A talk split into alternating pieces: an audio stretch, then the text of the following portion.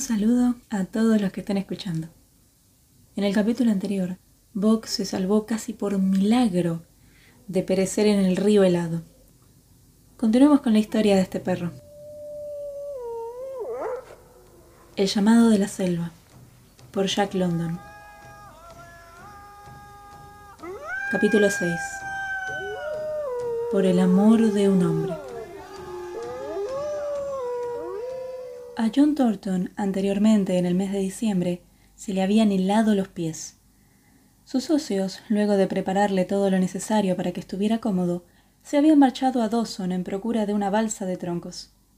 Cuando rescató a Buck, Thornton todavía rengueaba ligeramente, pero con el tiempo, que se mantuvo constantemente templado, desapareció hasta el menor reflejo de aquella cojera. Buck recuperó poco a poco su vigor.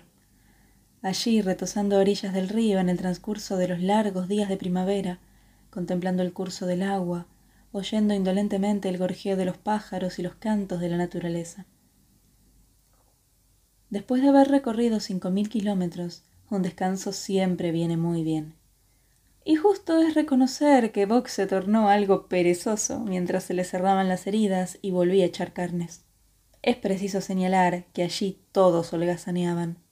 Bock, John Thornton, Skid y Nig, en espera de la balsa que habría de llevarlos a Dawson. Skid era una perdiguerita irlandesa que muy pronto hizo amistad con Bock, quien, postrado de inanición, no pudo eludir sus primeros avances. Lavaba y limpiaba las heridas de Bock como una gata lava a sus meninos. Skid tenía esa devoción de samaritanas que suelen poseer algunas perras. Todas las mañanas, puntualmente, se entregaba con unción a la faena, una vez que él había concluido su desayuno, al punto que Bock llegó a desear esas atenciones tanto como las de Thornton. Nick era un perrazo negro, cruce de sabueso y galgo, de ojos sonrientes e índole amable, igualmente amistoso, pero menos demostrativo. Ninguno de aquellos perros demostró celos de Bock para su sorpresa. Parecían impregnados por la bondad y generosidad de John Thornton. A medida que Bock fue recuperando su fortaleza, lo instaron a toda clase de juegos en los que Thornton no pudo menos que participar. De esta manera pasó Bock su convalecencia y comenzó una nueva vida. Por primera vez en su existencia conoció el amor, el auténtico amor. Jamás lo había sentido en casa del juez Miller, en el cálido valle de Santa Clara. Su vínculo con los hijos del juez había sido una sociedad para la casa y el vagabundeo. Con los nietos del juez, algo así como una tutela pomposa, y con el juez mismo, una amistad majestuosa y digna. Pero el amor que es fiebre y ardor, que es idolatría, que es locura, Solo John Thornton se lo inspiró. Ese hombre le había salvado la vida, lo que ya era mucho, pero además era el amo excelente. Otros hombres se ocupaban del bienestar de sus perros por obligación o conveniencia. John Thornton proveía al de los suyos como si fueran sus propios hijos, porque no podía evitarlo, y hacía más todavía. Nunca negaba un saludo cordial o una frase de aliento, ni se olvidaba de sentarse a platicar largamente con ellos a charlar, según sus palabras, cosa que era tan grata para sí como para los perros. Tenía una peculiar manera de tomar rudamente la cabeza de Bock entre sus manos, a la vez que apoyaba en ella su rostro, y de sacudirla de un lado a otro, llamándolo con nombres obscenos que para Bock eran palabras de amor. Bock no conocía dicha más grande que ese rudo abrazo y el sonido de las groserías murmuradas, y a cada sacudida Parecía que el corazón se le iba a salir del pecho, tan inconmensurable era su éxtasis. Y cuando el amo lo soltaba, se erguía sobre las patas traseras, la boca sonriente, expresivos los ojos, el cuello estremecido por sonidos no articulados, y se inmovilizaba en esa figura. John Thornton no podía en tanto dejar de exclamar Dios. a este perro solo le falta hablar. Resultaba dolorosa la artimaña con que Bock expresaba su afecto. A menudo tomaba con la boca la mano de Thornton y apretaba tanto las mandíbulas que durante largo rato las marcas de sus dientes quedaban impresas en la carne. Y tanto como Bock entendía que las malas palabras eran palabras de amor, así el hombre comprendía que aquel mordisco era una caricia. No obstante, el amor de Bock se manifestaba en mayor parte como adoración. Aun cuando se enloquecía de gozo si Thornton lo acariciaba o le hablaba, no requería esas muestras de afecto. A diferencia de Skid, que metía su hocico en la mano de Thornton y la lamía y la lamía hasta conseguir un mimo, y de Nick, que posaba su enorme cabeza en las rodillas del amo, Box se satisfacía con adorarlo a distancia. Horas enteras permanecía a los pies de Thornton, ansioso, alerta, mirándole la cara, escrutándosela, siguiendo con interés profundo cada una de sus expresiones, cada cambio de humor. O bien, se echaba a cierta distancia, a un lado o detrás de Thornton, y atisbaba el perfil y los más leves movimientos de su amo. Y con frecuencia, tal era la comunión en que vivían, la intensidad de la mirada de Bock, que obligaba a Thornton a darse vuelta y a corresponder sin palabras aquella mirada, con el alma en los ojos, tal como el alma de Bock brillaba en los suyos. Perder de vista a Thornton no le hacía gracia a Bock. Lo seguía pisándole los talones, desde el momento en que éste salía de la tienda hasta que volvía a entrar. Temía que Thornton se alejara de su vida, tal como se habían alejado Perrault, François y el mestizo escocés, los continuos cambios de dueño le habían hecho entrever que ningún amo es permanente. Esa sospecha lo obsesionaba, aún durante la noche, en sueños. En tales circunstancias se despertaba y se arrastraba hasta la entrada de la tienda, y allí se detenía a escuchar la respiración de su amo. No obstante el amor que sentía por John Thornton, amor que parecía expresar la suave influencia de la civilización, el instinto selvático inducido por el ambiente de las tierras árticas se mantenía vivo y activo. La fidelidad y la devoción habían nacido en él junto al calor del hogar, pero conservaba la ferocidad y la astucia. Era un engendro de la selva, que había llegado de la selva para postrarse a los pies de John Thornton, más que un perro del cálido sur amasado por siglos de civilización. Por imperio de su gran amor, no podía huir de aquel hombre, en tanto que de cualquier otro hombre, de cualquier otro campamento, no hubiera titubeado un instante en hacerlo, pues su astucia lo habría salvado de ser atrapado. Su cara y su cuerpo estaban señalados por los dientes de muchos perros, y peleaba tan fieramente como otrora, y hasta con mayor astucia. Skit y Nick eran demasiado pacientes como para pelear, y por otra parte pertenecían a Thornton. En contraposición, los perros ajenos, cualquiera fuese su raza o coraje, o admitían de buenas a primeras la superioridad de Bock, o eran arrastrados a una lucha a muerte con un adversario terrible. Y Bock era despiadado. Había asimilado bien la ley del garrote y el colmillo, y jamás dejaba pasar una ventaja ni cejaba en su empeño ante un enemigo al que estuviera dando muerte. Sabía que no era posible transigir. Así lo aprendió de Spitz y de los más bravíos perros de la policía y del correo. La compasión era debilidad. Se dominaba o se era dominado. La piedad no existía entre los seres primitivos. Se la conjugaba con el miedo. Y tales errores llevaban a la muerte. Matar o ser matado, comer o ser comido era la ley, y ese mandato que venía desde lo más remoto del tiempo era acatado por Bock. Su edad superaba a sus años. Asociaba el pasado con el presente, y la eternidad palpitaba en él con el poderoso ritmo con que se suceden las mareas y estaciones.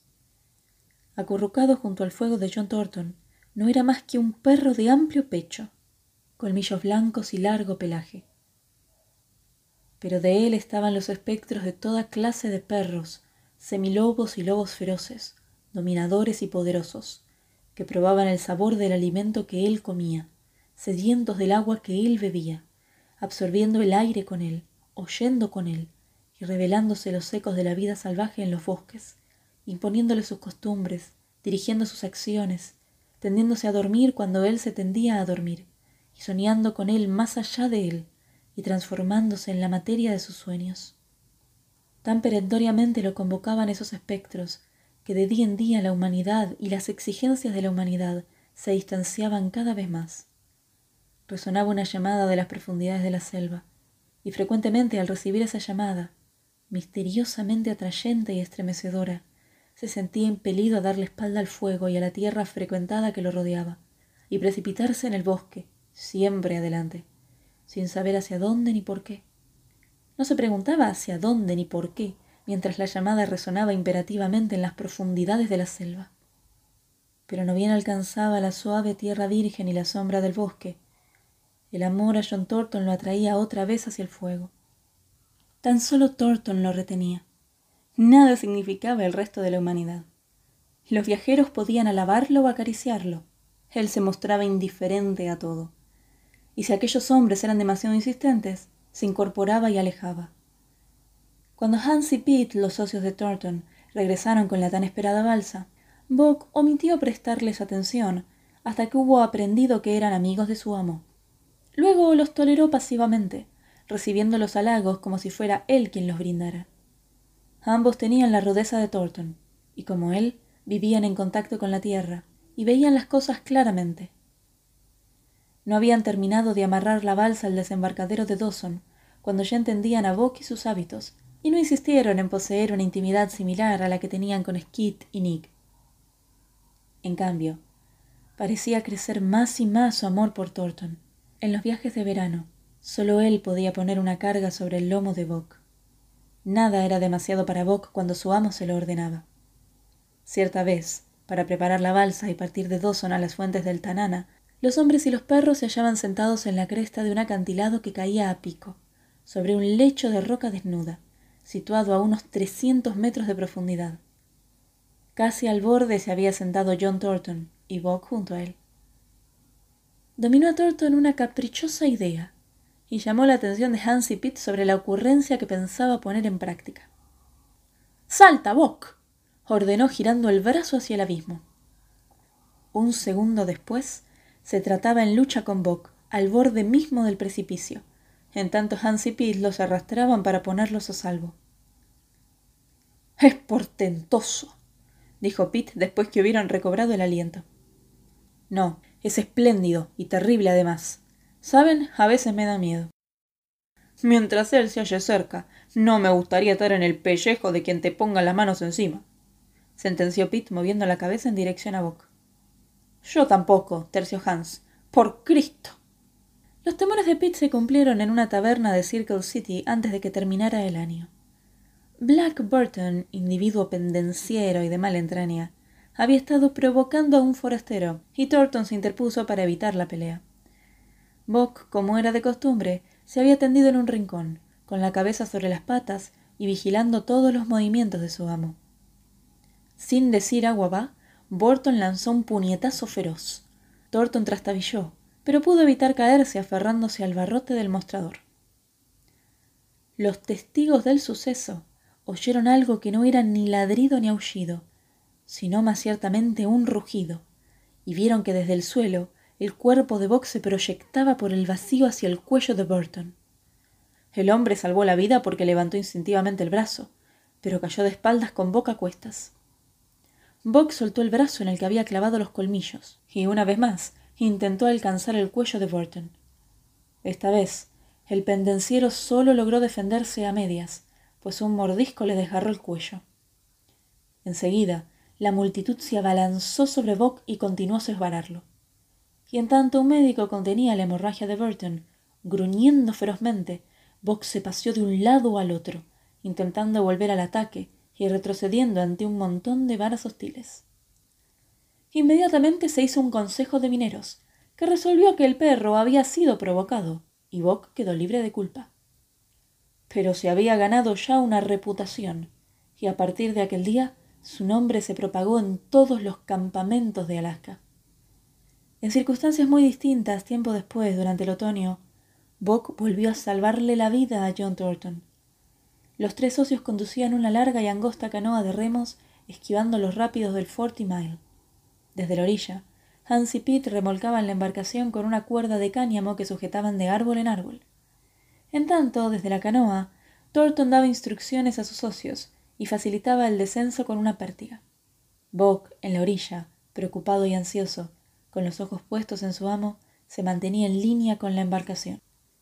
En un punto particularmente peligroso, donde asomaban las rocas de un arrecife escasamente sumergido, Hans aflojó la cuerda. Después corrió por la ribera, siempre con el extremo de la cuerda en la mano, para acercar la embarcación una vez superado el arrecife. En tanto Thornton, con el remo, trataba de impulsar la canoa arriba adentro.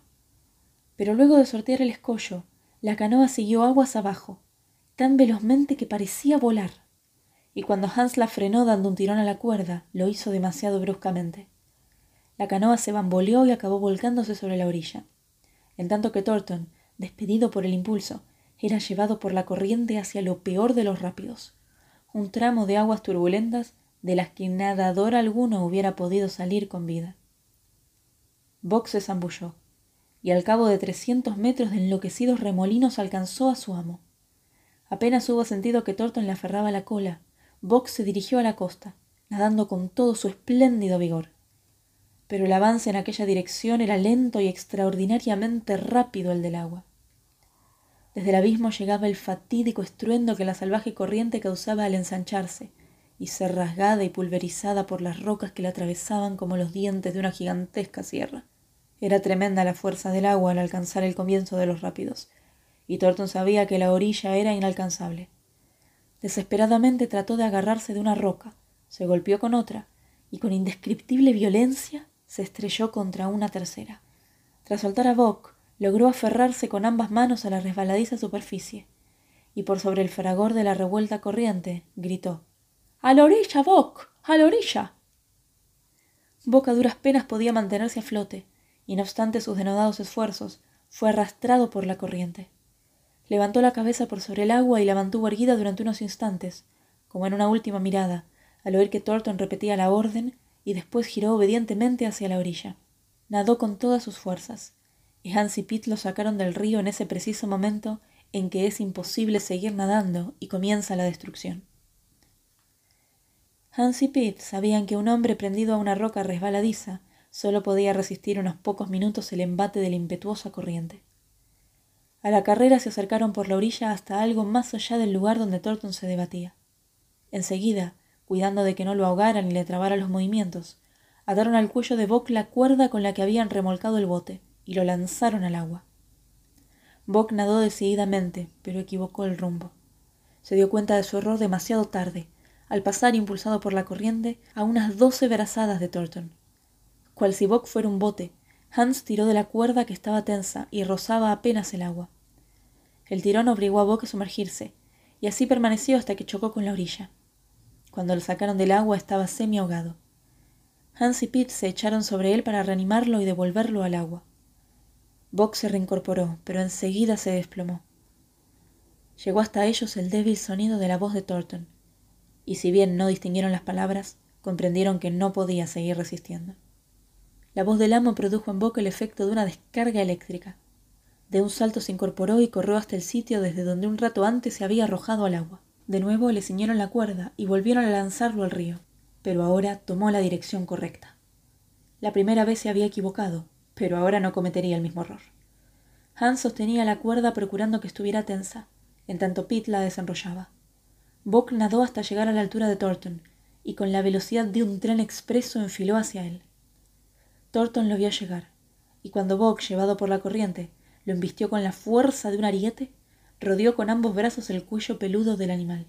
Hans aseguró la cuerda a un árbol, y Bock y Thornton, jadeantes, sofocados, desaparecieron por momentos de la superficie, chocando ora el uno, ora el otro, contra el fondo de ese río poco profundo, y erizado de piedras y troncos, llegaron remolcados hasta la orilla. Thornton estaba semi ahogado. Para que se recuperara, Hans y Pitt lo tendieron boca abajo, apoyado el vientre sobre un tronco, y lo empujaron enérgicamente hacia adelante y hacia atrás. Su primera mirada fue para Bock, sobre cuyo cuerpo, al parecer sin vida, Niga aullaba lúgubremente. Thornton mismo estaba herido y magullado, y una vez que se hubo recobrado, revisó atentamente a Bock y le encontró tres costillas rotas. Está resuelto, anunció. Acampamos aquí. Y hasta que Bock se curó y estuvo en condiciones de reanudar la marcha, así lo hicieron. En Dawson aquel invierno, Bock llevó a cabo otra proeza quizá no tan heroica, pero que sirvió para que su nombre aumentara muchos puntos en el tótem de la popularidad. Aquella hazaña le fue particularmente productiva a los tres socios, que, para proveerse de equipos, carecían de los medios necesarios, y por consiguiente no estaban en condiciones de emprender el viaje que desde hacía mucho tiempo deseaban realizar a las regiones orientales, en las que aún no habían aparecido mineros.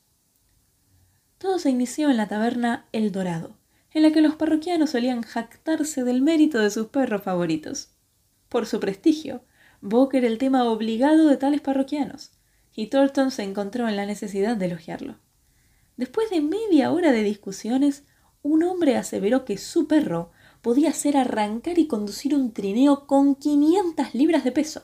Otro alardió de que el suyo podía hacer lo mismo con 600 y un tercero con 700. Va, va, exclamó John Thornton. Bock es capaz de arrastrar mil libras. ¿Y despegarlas del hielo? ¿Y avanzar con ellas cien metros? Preguntó Mathewson, uno de los potentados de la comarca. Y para más, el que había hablado de las setecientas libras. Despegar y arrastrar cien metros, dijo Thornton con tono tajante. Bien, respondió Mathewson lenta y deliberadamente para que todos lo oyeran. Apuesto mil dólares a que no puede. Aquí están. concluyó, arrojando sobre el mostrador un saquito no más grande que una salchicha de Bolonia, lleno de oro en polvo. Nadie respondió. La bravuconada de Thornton, si lo había sido, había obtenido respuesta. Thornton sintió que se le ruborizaban las mejillas. Si Bock sería capaz de arrastrar mil libras, él lo ignoraba. Su lengua le había tendido una trampa. ¡Media tonelada! Le aterraba la barbaridad de su afirmación. Tenía en gran estima la fuerza de Bock, y muchas veces lo había supuesto capaz de arrastrar una carga semejante, pero nunca hasta entonces se había enfrentado con la posibilidad de comprobarlo. Silenciosos y atentos, los ojos de una docena de hombres estaban fijos en él. Por otra parte, no disponía de mil dólares, ni tampoco Hans o Pete. Afuera tengo un trineo cargado con veinte sacos de cincuenta libras cada uno, prosiguió Matthewson con insolencia brutal. Así pues, no tiene usted que preparar nada. Thornton no habló. No sabía qué decir. Con la expresión ausente del hombre que ha perdido la facultad de pensar y busca en todas partes el estímulo que lo ponga nuevamente en marcha, paseó la mirada de rostro en rostro. En eso, sus ojos distinguieron a Jim O'Brien, un próspero mastodonte del que en otra época había sido compañero. Le bastó verlo para hacer algo que jamás se le habría ocurrido ni siquiera en sueños. ¿Puedes prestarme mil dólares? preguntó casi susurrando. Claro que sí, John, contestó O'Brien, y puso un hinchado talego junto al de Matthewson. Aunque es poca la fe que tengo en que este animal te haga ganar la apuesta. Para presenciar la prueba, los parroquianos de El Dorado se volcaron a la calle. Las mesas quedaron vacías, y jugadores y talladores se apresuraron a ver cómo terminaba el desafío, y para levantar apuestas. Varios cientos de hombres con guantes y abrigos de pieles se apiñaron en torno del trineo de Matthewson, que cargado con mil libras de harina, había estado a la intemperie durante un par de horas, y con el intenso frío, sesenta grados bajo cero, los patines se habían adherido a la nieve. Hasta hubo una discusión sobre el significado del término despegarlo.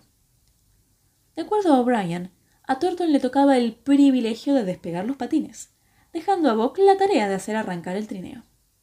Matthewson insistió en que había querido decir que el perro debía quebrar los cepos de nieve que sujetaban los patines. A su favor se pronunció la mayor parte de los testigos del desafío, de manera que la proporción de apuesta creció hasta tres contra una a favor de Bock. No había quien se arriesgara. Nadie creía a Bock capaz de cumplir la hazaña. A pesar de sus dudas, Thornton se había arriesgado a aceptar el desafío.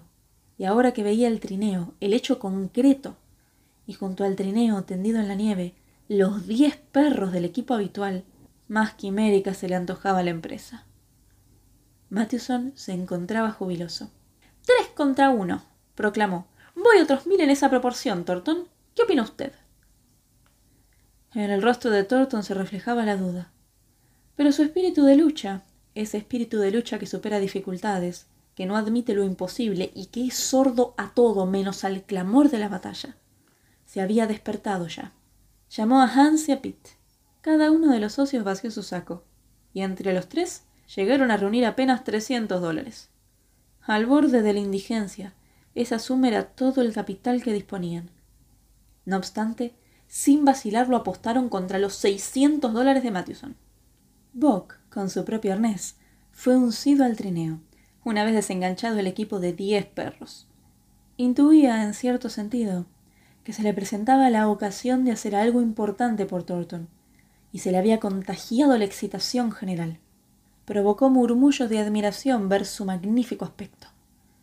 Las ciento cincuenta libras que pesaba eran otras tantas libras de coraje y vigor, y su estado físico rayaba la perfección, pues no tenía siquiera una onza de carne superflua. Su piel brillaba con el brillo de la seda. Aunque estuviera quieto, el pelaje del cuello y del pecho se le erizaba a cada momento, y se le estremecía al menor movimiento, como si un exceso de vigor transmitiera vida y actividad a cada uno de los pelos. El amplio pecho y las potentes patas delanteras armonizaban a la perfección con el resto del cuerpo, donde los músculos se ponían en evidencia por debajo de la piel. Las apuestas bajaron a doble contra sencillo cuando la gente palpó esos músculos y los halló duros como el hierro. Amigo, oiga, irrumpió un miembro de la dinastía de los nuevos ricos, un potentado de los aluviones de Skookum. Caballero, le ofrezco ochocientos dólares por él, antes de la prueba, tal como está. Thornton meneó negativamente la cabeza y se acercó a Bock. Debe usted mantenerse a distancia, protestó Matthewson. Juego limpio y campo abierto. La multitud guardó silencio. Solo se oían las voces de los jugadores, que ofrecían inútilmente apuestas de doble contra sencillo. Que Bock era un animal espléndido, todo el mundo lo reconocía. Pero veinte sacos con cincuenta libras de harina era una carga muy pesada a los ojos de cualquiera como para que muchos se decidieran a aflojar las correas de su bolsa. Thornton se puso de rodillas frente a Buck. Le tomó su cabeza con sus manos y le estrujó contra sus mejillas. Pero no la meció juguetonamente como era habitual en él, ni murmuró cariñosas obscenidades.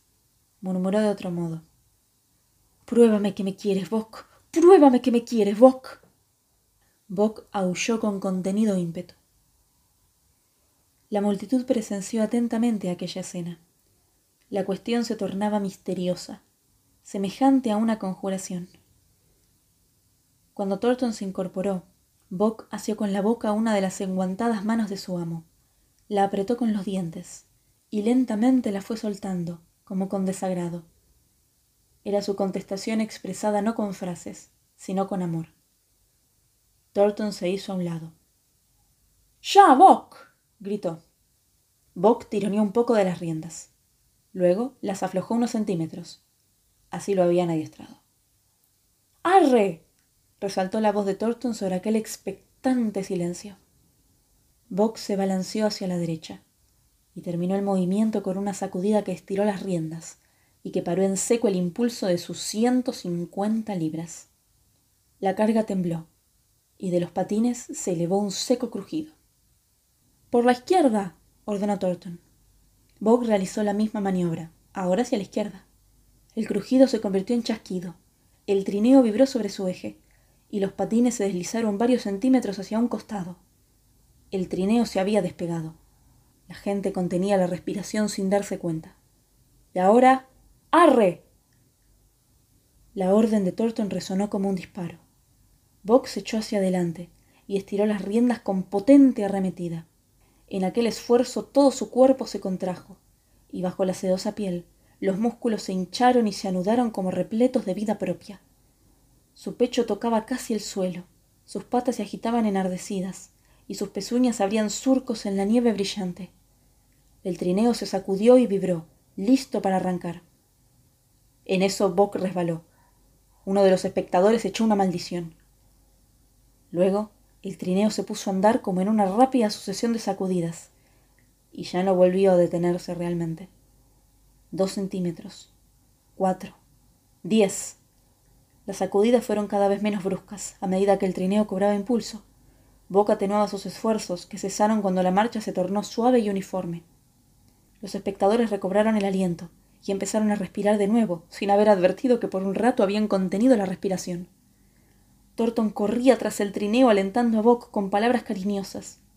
La distancia había sido fijada de antemano, y a medida que Bock se acercaba a la pila de troncos que señalaba el fin de los cien metros, los vítores fueron creciendo hasta llegar a ser un atronador clamoreo. Cuando el animal cruzó la meta y se detuvo al oír la voz de alto, todo el mundo dio salida franca a su entusiasmo, inclusive Matthewson. Sombreros y guantes volaron por los aires. Los hombres se daban la mano sin reparar uno del otro, y la euforia terminó transformándose en un incoherente babel. Pero Thornton se dejó caer de rodillas junto a Bock. Apretó su cara contra la cabeza del animal y la sacudió de un lado a otro. Los que se llegaron hasta Thornton lo oyeron insultar a Bock larga y fervientemente, dulce y cariñosamente. Oiga, caballero, oiga. exclamó el magnate de Skocum. Le ofrezco mil dólares por él, caballero. Mil, caballero. Mil doscientos, caballero. Thornton se puso de pie, los ojos humedecidos. Rodaban por su mejilla las lágrimas. Caballero, dijo al magnate de Skocum. No, puede usted irse al demonio. Es lo mejor que puede hacer, caballero. Boca apretó con los dientes la mano de Thornton. Thornton lo sacudió hacia adelante y hacia atrás. Como animados por un común impulso, los espectadores retrocedieron discretamente. Ninguno de ellos habría de ser tan imprudente que los interrumpiera. ¿Qué les ha parecido? Por favor, no dejen de escribirme sus opiniones y sugerencias a castellanoaudiolibros.com. Un saludo y hasta la próxima historia.